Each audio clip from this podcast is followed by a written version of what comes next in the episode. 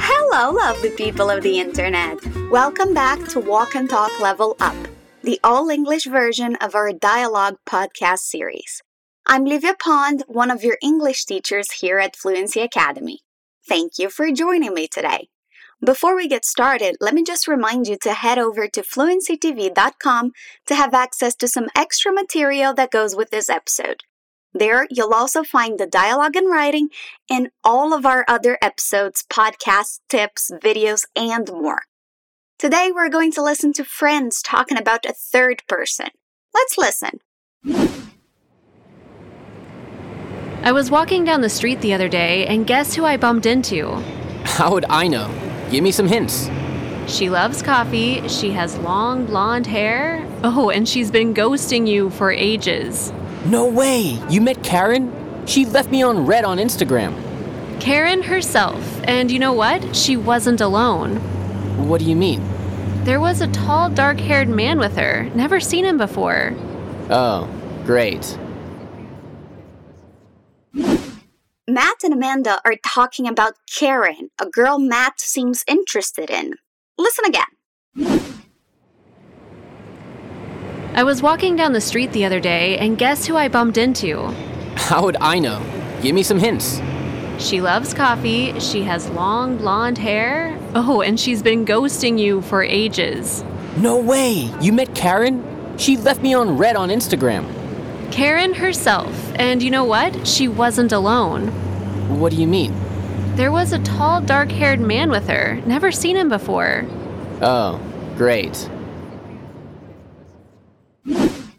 All right, our conversation starts with Amanda saying, I was walking down the street the other day, and guess who I bumped into? She's saying that she was walking, strolling through the streets, and she met someone. She bumped into someone. Do you know what bump into means? It's to encounter someone by accident without planning. By going to our portal, fluencytv.com, you'll see an expanded explanation and examples of bump into being used. Repeat after me. Bump into. Bumped into. I was walking. I was walking. Remember to repeat out loud with me, okay? Don't just say it in your head. It's important to train your speech, so speak up. Repeat again and try to mimic the linking sounds. I was walking down the street. Down the street. I was walking down the street. The other day. That means that it wasn't today and it probably wasn't yesterday, but a recent day in the past. Repeat. The. Other. Day. The other day. I was walking down the street the other day. And guess who I bumped into. And guess who I bumped into.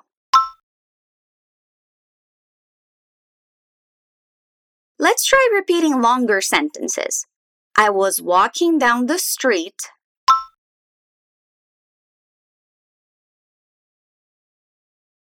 The other day.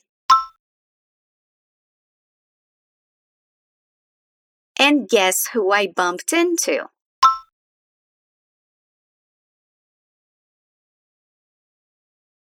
Again, let's make it a challenge. I was walking down the street the other day.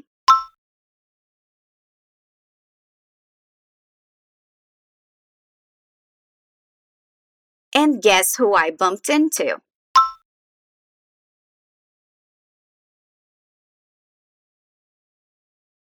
Matt asks, How would I know? So basically, what Matt is saying is that she's not giving him enough information for him to guess, and he needs more. Repeat after me. How? Would. Would. I. No. How would I know? How would I know? Again, how would I know? And then he says, Give me some hints. Gimme is the reduced informal version of give me. It's one of my favorite reductions because of the sound and simplicity of it. I mean, listen, gimme, gimme. Okay, now you repeat. Gimme. Some hints. Gimme some hints. Again, give me some hints.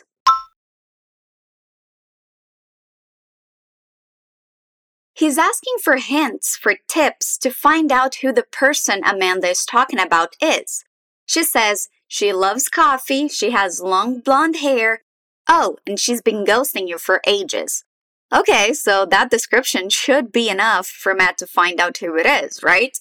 The first information we get is that she loves coffee. Repeat. She loves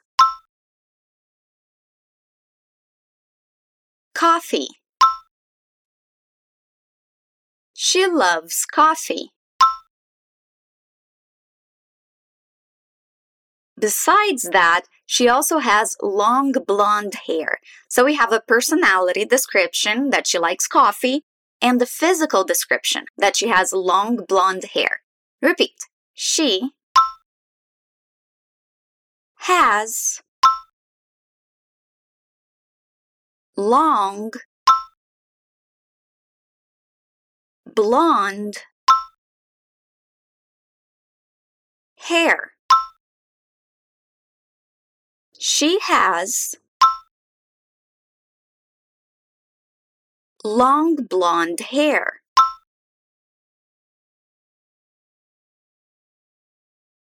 long blonde hair.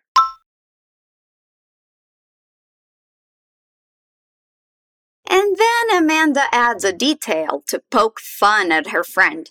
She says, Oh, and she's been ghosting you for ages. Ghosting is a slang, a very informal way of saying that someone is ignoring you or not responding or disappeared from your life. Repeat ghosting. and she's been ghosting you for ages. So this person has been ignoring Matt for a long time. Repeat again. Oh, and she's been ghosting you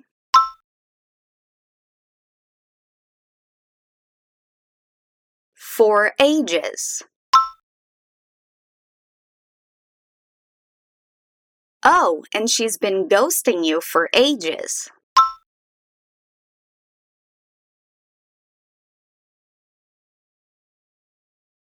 Again, oh, and she's been ghosting you for ages.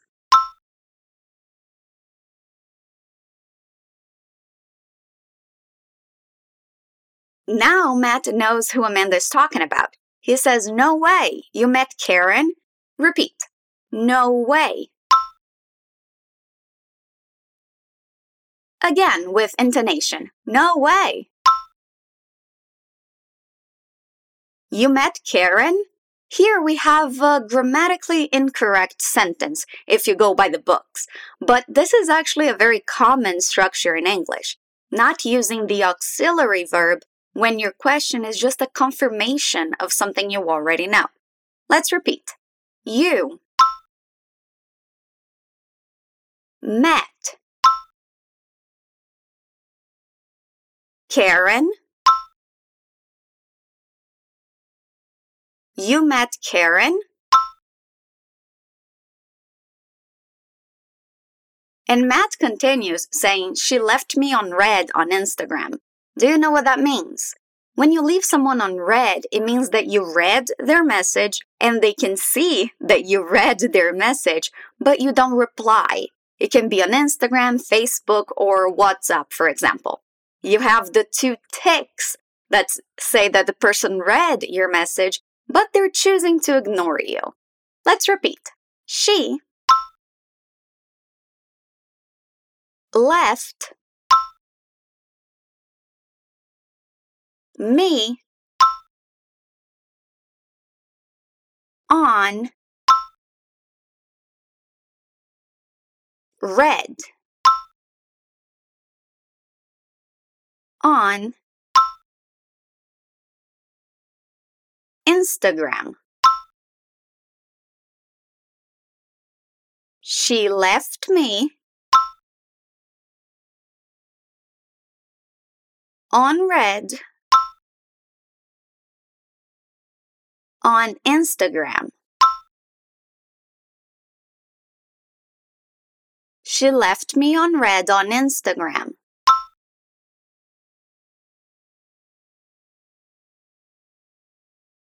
One more time. She left me on read on Instagram.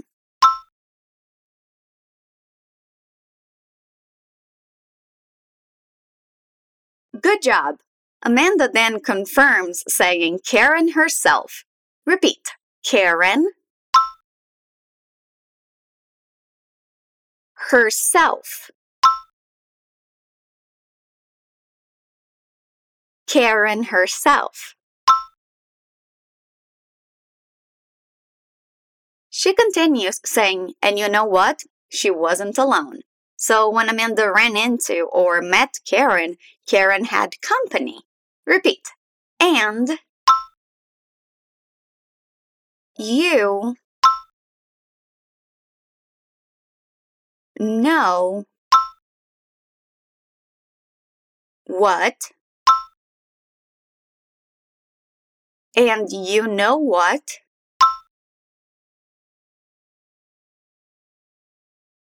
again and you know what She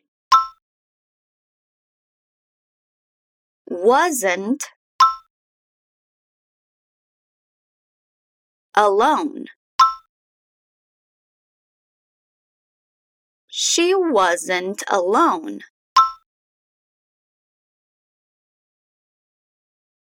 Matt then asks, What do you mean?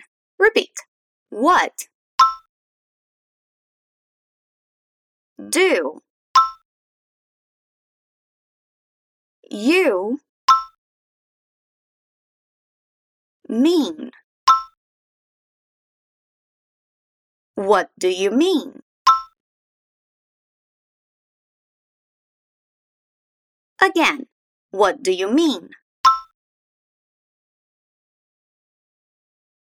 Amanda then explains, saying, There was a tall, dark haired man with her. Never seen him before. So the person that Amanda saw with Karen was a man who is tall and has dark hair. Let's repeat. There was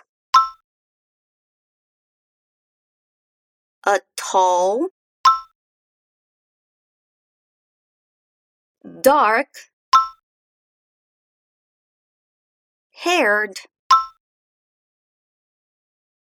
man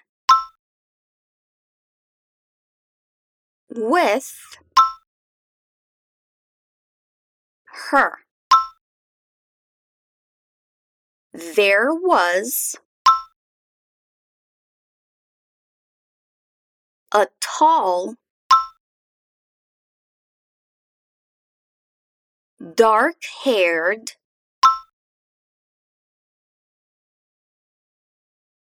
man with her. There was a tall, dark haired man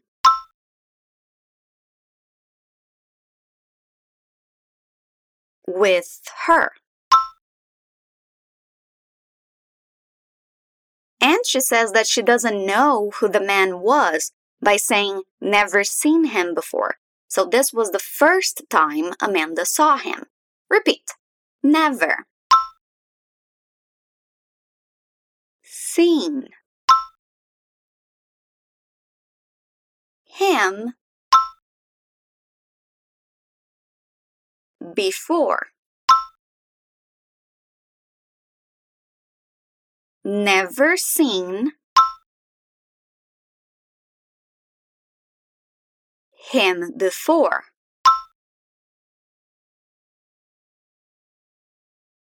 Never seen him before.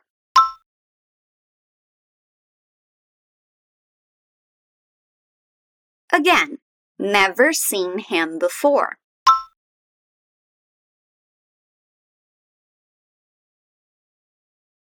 Awesome. We got to the last line of dialogue.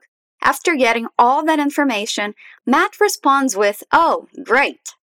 Great is a positive word, but he's saying it in a very sarcastic way to imply that he doesn't think it's great. Repeat. Oh, great. Oh, great. Good job, lovely. So we can gather from this conversation that Matt really likes this girl named Karen, but that she doesn't like him back, so she's ignoring him and going out with other guys. It happens, right? Now let's listen to the dialogue again. I was walking down the street the other day, and guess who I bumped into? How would I know? Give me some hints. She loves coffee, she has long blonde hair. Oh, and she's been ghosting you for ages. No way! You met Karen? She left me on read on Instagram. Karen herself. And you know what? She wasn't alone. What do you mean? There was a tall, dark haired man with her. Never seen him before. Oh, great. How was it hearing this time around? Did you understand everything? Now that we're done, I recommend you go to fluencytv.com and listen to this episode again while reading the dialogue this time. It will help you understand it better, fixate it in your head, and associate the writing with the sounds. It's a great way to expand your learning. All right, this is where I'm going to end today's episode. I hope you're having a fantastic day and staying safe. There's a new episode of Walk and Talk Level Up every week, and we'll be waiting for you. Stay awesome.